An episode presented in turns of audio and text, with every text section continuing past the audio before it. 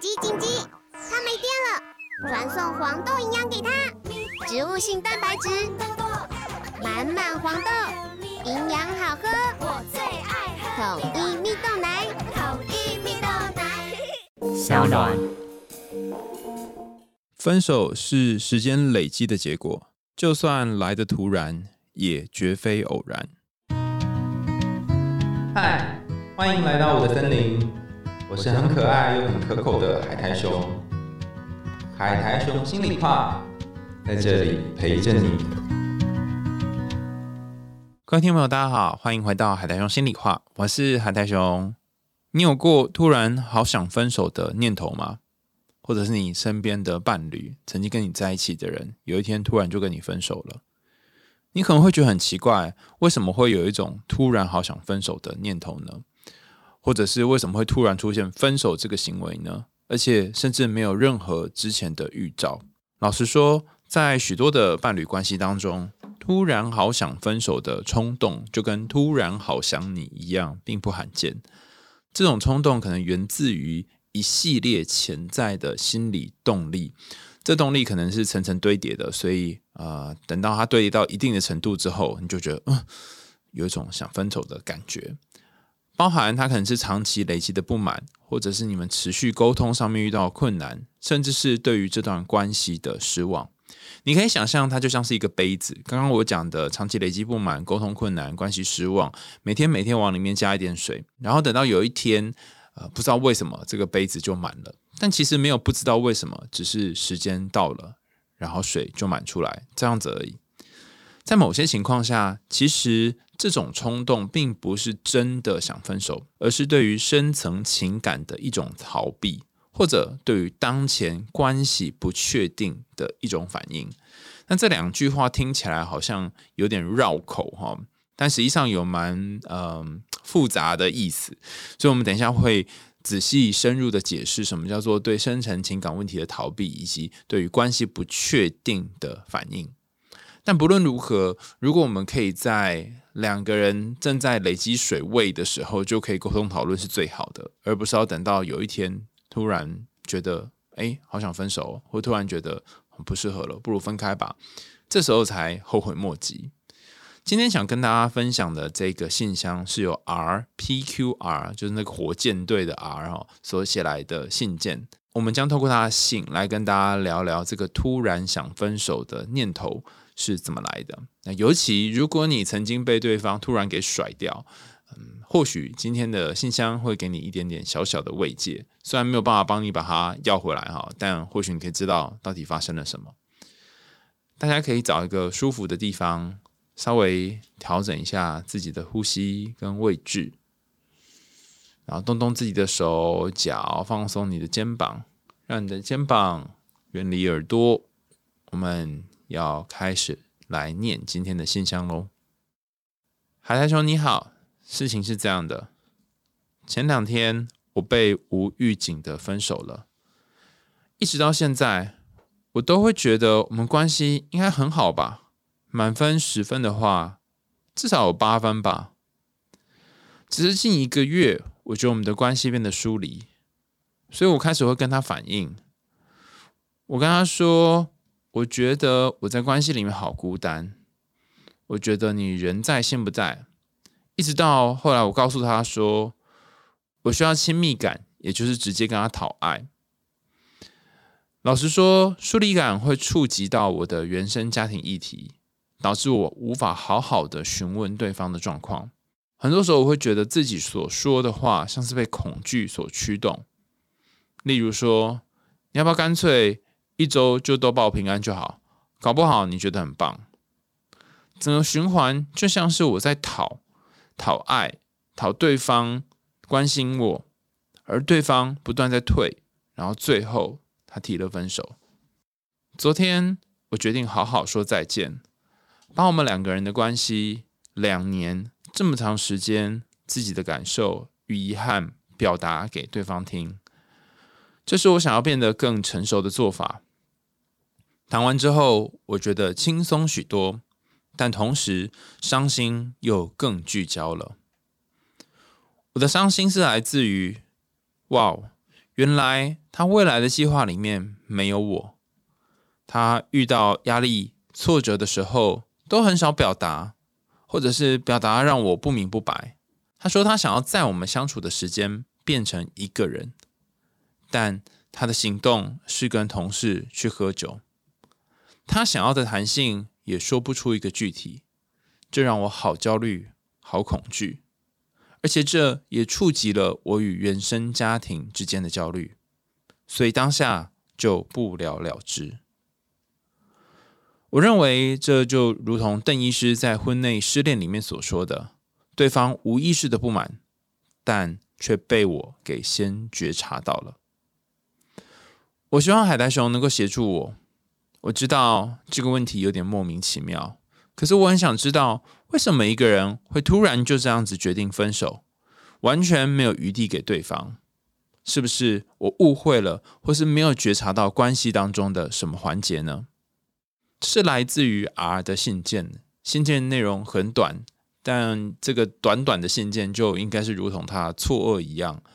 他的伴侣提出了分手，我不确定是他伴侣提啊，但是他提的。但总之就是啊，看似是伴侣想要结束这段关系。然后两个人就稍微有一个讨论，可是啊，还是觉得怎么会这样？他很不能接受。那关于这件事情呢？我记得多年前我就跟我的算是那时候督导嘛，老师学姐应该算学姐吧，算学姐讨论。那时候我们好像在在医院工作。然后有一次，我就跟学姐聊到我的一段感情，然后就跟学姐说：“哎，我不知道为什么，后来我们就分开了。”然后学姐就告诉我说：“没有什么不知道为什么的，一定有为什么，只是你要不要去看而已。”然后当下我就想说：“哼，我才不要被你给智商呢！”哈，所以我就逃跑了。但这句话一直留在我心里面，这意思是说，所有的事情它一定有来龙去脉。不见得能够找到原因，但至少可以找到那个来龙去脉的脉。那你会慢慢的比较贴近这件事情发生的经过。多年之后，我就问学姐说：“当年她记不记得告诉我这段话？”她说：“她早就忘了。”她要讲这段话吗？但她还是告诉我说：“如果是现在，她还是会跟我说一样的话。”于是我就问学姐：“那如果我们知道这来龙去脉会怎么样？”学姐给我答案，我觉得很酷。她说。或许你就不会重蹈覆辙，或许你就可以用新的方式来经营你的关系。哇，听起来好像很高大上哦，但我不知道实际上要怎么操作。不过也因为学姐这样告诉我，所以我也想要分享给 R，就是这件事情它一定有原因，只是你愿不愿意去看这个原因而已。老实说，我没有经历你们两个人之间相处的关系，所以我可能没有办法给你太多的答案，我也无法做太多的猜测。不过，我这里可以提出几个我看到的点，包含你其实，在呃你们关系结束的前一段时间，就有意识到，好像你总是在讨讨爱，或者是索取爱，对方总是在逃跑，就是一个讨一个逃。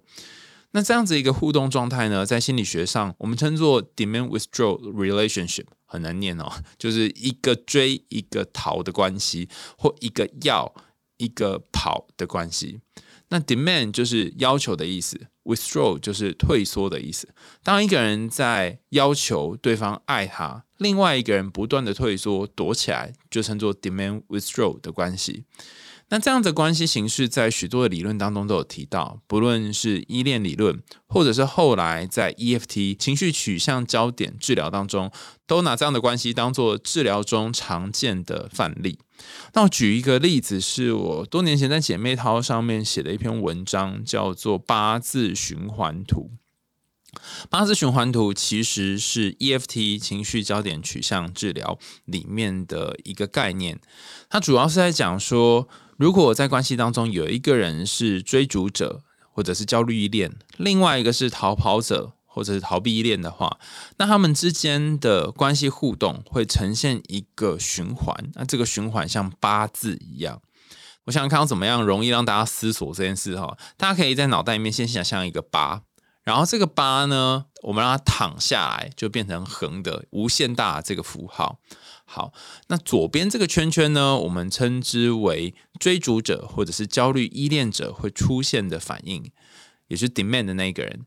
右边那个圈圈我们称之为逃跑者，或者是逃避依恋会做出的反应，也就是 withdraw 的那一个人。左边逃，右边逃，好，那这两个圈圈组合在一起变成一个八数字的八。好，让我们先从呃左边开始。那左边这个圈圈，呃，它会呈现出什么样的行为呢？好，首先这个追逐者呢，他可能。试图想要引起逃跑者的注意，不论是批评或者是讲你刚刚的那一句话，好啊，不然就一个礼拜见面一次就好了。这样的一句话其实是出自于内心当中的恐惧，就像你刚刚所说的，你是被恐惧给驱使的，讲出这一段话。那这个我们称作表面行为。当你做出了这个表面行为之后，会触发右边逃跑者的痛点线索。痛点线索指的是。当这句话发生或这句话出现在关系当中的时候，他会感觉到压力，而且会觉得非常有威胁感。然后，因为他感觉到痛点了嘛，哈，他就激发了他在依附关系当中常见的讯号。讯号是什么呢？以逃跑者来说，当然就是逃跑了，哈。只要我感觉到威胁和压力，我就要逃跑。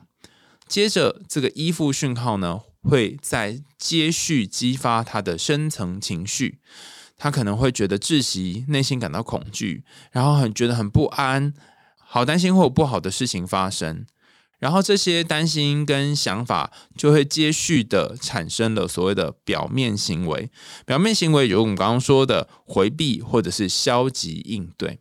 好，从痛点线索、依附讯号、深层情绪到表面行为，这四个项目就会形成了逃避者或者是焦虑依恋的那个圈圈，还记得吗？哈，左右两个圈圈变成一个八字嘛，哈，它形成右边的圈圈，然后再回到左边的圈圈里面啊，回到左边的循环是怎么循环呢？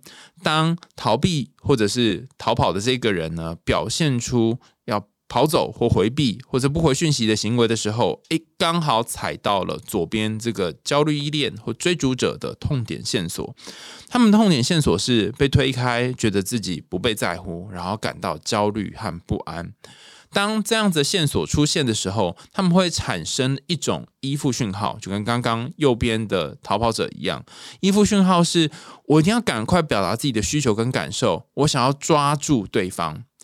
于是，这个讯号一出现，他们就展现了深层的情绪。这个情绪是，我觉得自己好像被丢掉，然后觉得自己好孤独、好害怕、好担心。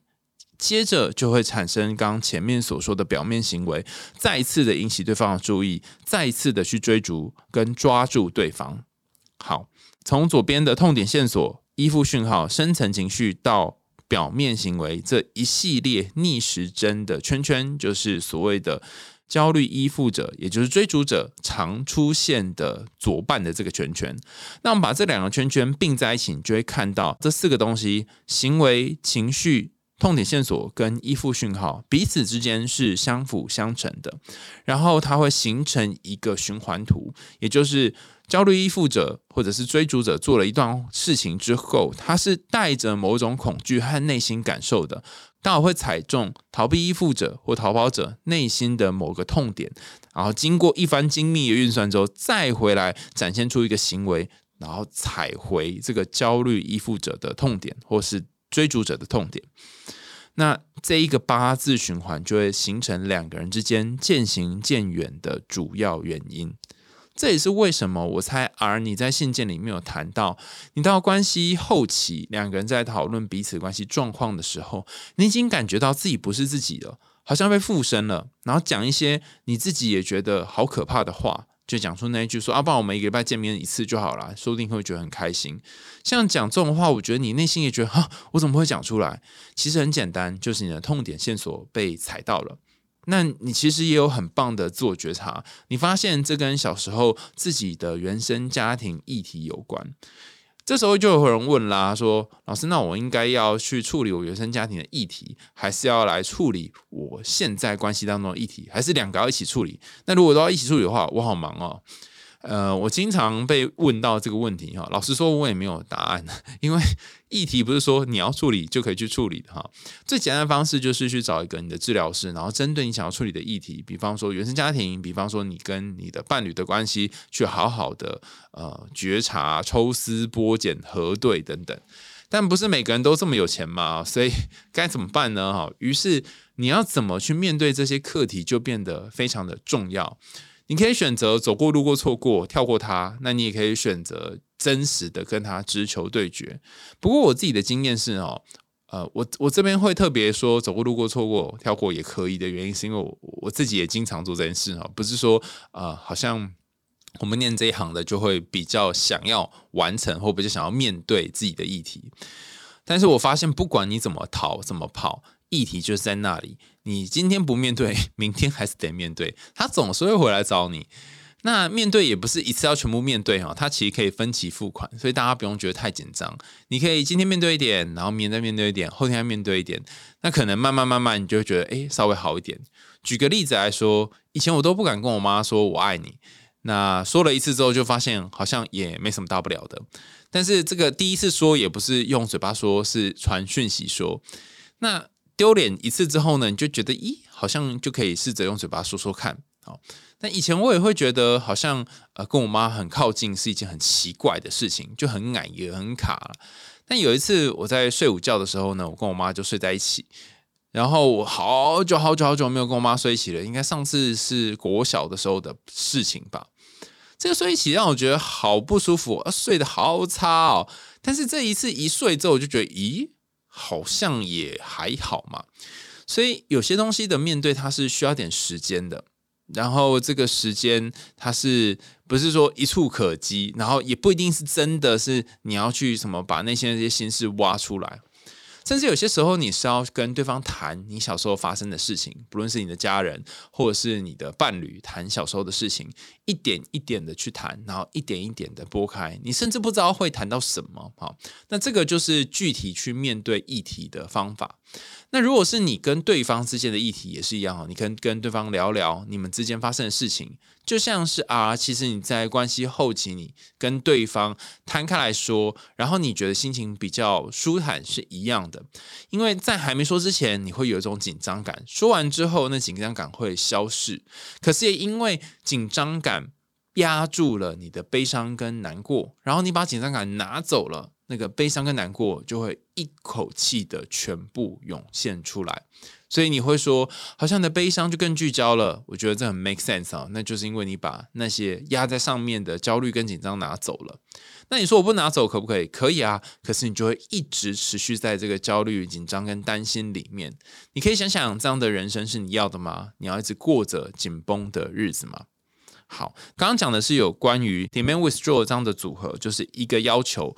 一个逃跑组合，但实际上呢，在啊你的信件当中，我们可以看得出来，其实你跟对方相处的时候是有很强烈的情感依赖的。我不确定是不是你和他有什么样的革命情感或革命关系。那在这样的依赖当中。呃，你不只是依赖而已，其实它还夹杂了过去你在关系当中的依附创伤。比方说，你可能害怕被拒绝，恐惧被丢掉的感觉。那关于这样的现象，其实可能是源自于你呃早期在亲子关系当中缺乏自我价值感，或家人很少鼓励你，很少认可你。那你就说哈，这个我也知道啊啊，所以然后嘞哈，那这时候你就可以去想想看。呃，你是要去修复当时你跟家人的关系吗？或者是如果不修复是一种选择的话，你要回来修复和自己的关系吗？有人就会好奇说，要怎么修复和自己的关系？最常见的方法就是当自己的爸妈，比方说，当身边的人，当你爱的人没有办法给你你要的需求，当他们总是让你觉得很恐惧跟担心，当他们总是拒绝你，让你觉得你不被需要的时候。你可以当自己的父母，假装自己安慰自己、鼓励自己，或者是告诉自己说：“我需要你，你在的时候我很安心。”你可以说出这样的话吗？那如果可以，你就不需要再透过外部获得安全感，你可以自己给自己安全感。第二个是我在你的信件里面也看到，当你和对方分离的时候。呈现很明显的分离焦虑。这个分离焦虑并不是说你害怕跟对方分开，而是你有一种突然被丢下、突然不知所措的感觉。大部分的人对于被丢下都会有一定程度的敏感，不然万一你在人群当中走失啊，不就可能就消失在人海当中？因为你小时候可能很需要跟大人待在一起嘛。好，那这可能也是和你小时候的分离经验有关。要如何面对这个分离的焦虑呢？我会建议你想想看，小时候你被丢弃或者是走失的经验是什么，然后去想想看这个经验。一边想的时候，一边调整自己的呼吸，然后让自己在一个比较平静的状态底下，甚至可以跟你朋友聊聊这个分离走失的经验。那这个是一个面对分离焦虑的方法。第三个，我觉得可以进一步聊聊的是你刚刚那个。因为恐惧而驱动的行为，就是说那一句什么啊，帮我们一礼拜就是报平安就好啦，哈，这样你可能会比较开心呐。好像有一点酸葡萄讲出这一段话啊。我觉得我们人很特别哈，就是你总是有些时候会被附身，讲出那些你觉得不是你应该要讲出的话，或讲出那些非理性的话。那这是发生什么事呢？诶，其实蛮好玩的哦。你可以想象，是你大部分的时候都是你的理智在驾驭你的头脑。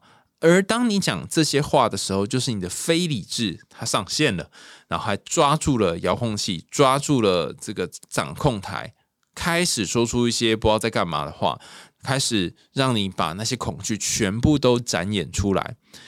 这个展演出来的样子哦，通常会跟你身边的某些人很像，比方说你说的那一句啊，就不要见面好啦。这跟你的家人像吗？跟你的妈妈、爸爸像吗？他们也是会讲这样的话吗？或者是和小时候的你像吗？例如小时候爸妈可能讲一些话，你会用这种方式来回答吗？类似用这样的形式来造成某一种攻击，让对方知道说：“哎，你不是开玩笑的。”然后你很在意这件事情。这所谓用恐惧所驱动的行为，其实背后一定有一个渴望跟想要，然后一定有一个没有去处理的深层情感问题。你可以想想看，当你说这句话的时候，你内心真正的渴望是什么？你渴望对方爱你吧？你渴望对方还在乎你、需要你吧？你希望他讲出那一句“不行，我还是想要跟你聊天”，“不行，我还是想要跟你讲话”。你是希望对方讲这个吧，而不是希望对方说“哦，好哦”哈，你应该会 整个人就是烧起来吧。如果对方说“哦，好哦”的话，第四个我想要跟你分享的是，在你们的沟通当中有某种程度上面的断裂。这个断裂，嗯，是指你可能没有办法好好的、有效的理解对方。那不一定是你的问题哦，很可能是对方就 escape 逃跑了。那有可能是你们两个讲话风格不一样，或者是你们依附风格不同。那也有可能是对方他已经放弃沟通了，他不是断裂哈，他是直接切断，就是他不想再跟你多谈太多。那这样这样子沟通断裂呢，其实就像是单向道一样哦，你能输送东西过去，但他没有办法输送过来。可是你又好想知道他对你的感觉是什么。针对一个单行道，你要求对面有车子来是很困难的，你只能决定自己要不要把车子运送过去。所以这也意味着说，这样的沟通锻炼，你可以表达你的感觉，但对方要不要说，仍然是对方的决定。所以我觉得你已经做得很好了，最后有一个机会把你内心的话讲出来。那如果对方还要想要维持那么疏远的样子，那就是他的选择。最后一个我想要谈到的就是。嗯，你可能对对方的这个不自觉的不满，或对方对你的不自觉的不满，它是默默滋生的。那不自觉的不满是怎么样滋生呢？前面在节目一开始谈到两个概念哈，一个是对于深层情感问题的逃避，另外一个是对于关系当前不确定的一种反应。我们先讲第一个，对深层情感的一种逃避，比方说。你表面上看起来是生气，但实际上是害怕他丢掉你。那你透过不断的生气，不断讲一些道貌岸然的啊表面的争辩的话，其实是用来掩盖你心中那个好害怕被丢掉的恐惧。所以那些冲突，那些看起来好像没有答案的呃互相拉扯啊，然后那些难听的句子啊，那都是假的。因为你深层有个情感没有被说出来，没有被好好沟通跟讨论，这就是我说的对深层情感的逃避。那逃避有什么好处呢？逃避你暂时可以不用去揭开你心里面比较脆弱的部分，逃避的话，暂时可以不用去面对你们两个一直以来需要面对的问题。逃避的话，暂时可以不用去看你原生家庭对你这段关系所产生的影响。但是，但逃久了，你就会一直觉得哪里不踏实，而且你跟他之间本来是透过真实人与人之间的连接而达成互动，跟现在的关系状态。可是，如果你这样不断逃，这边跑那边逃的话，那那个真正的连接就消失了。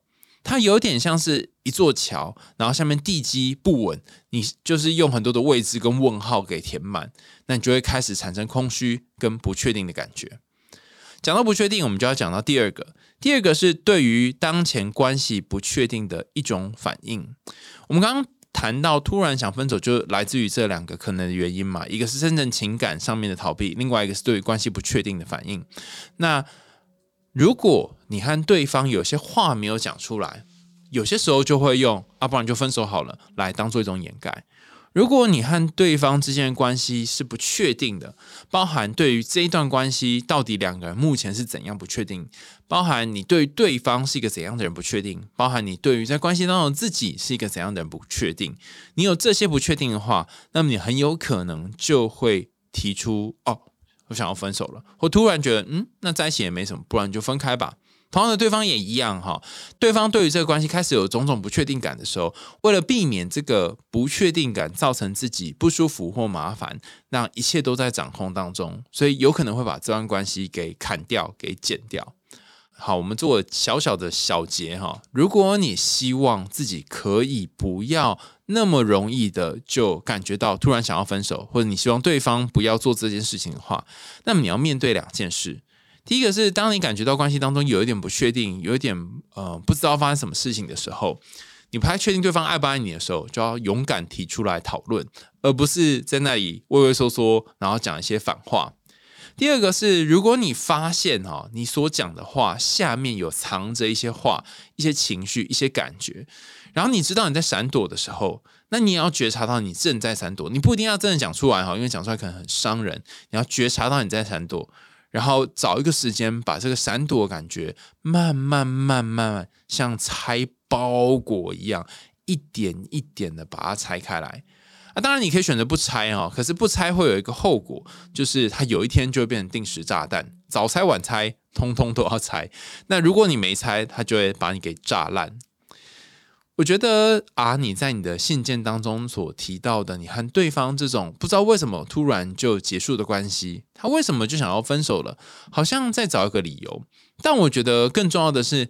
你想要找一个自己能够接受的，自己现在这个阶段可以让你觉得好过的理由，而不是你真的要找他为什么会突然分手。因为突然分手，简单来说，它就是长期逃避所造成的。你们逃避没有去面对的问题，逃避真实要去表达的需求，所以产生这个突然分手的状况。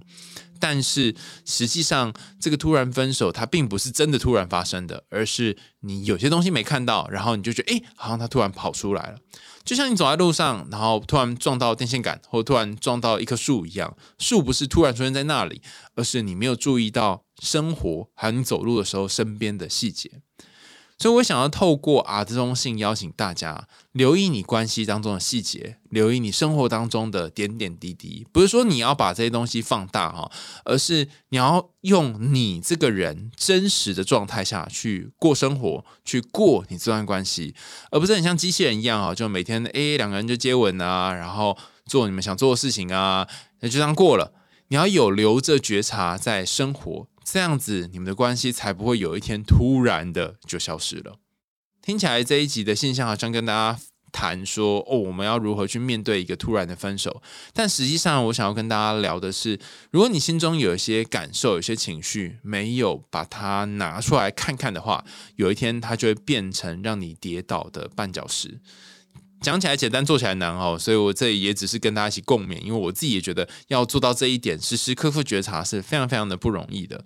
但如果你只要愿意开始试试看，我相信就比起你把它放在旁边，然后都没有做，来的更靠近那个真实的自己一点。今天的信箱就到这里跟大家分享，告一个段落啦。感谢大家的收听。如果大家有自己想问的问题，或者是一些困惑很久的。想法。那欢迎大家写信到海苔熊信箱来给我。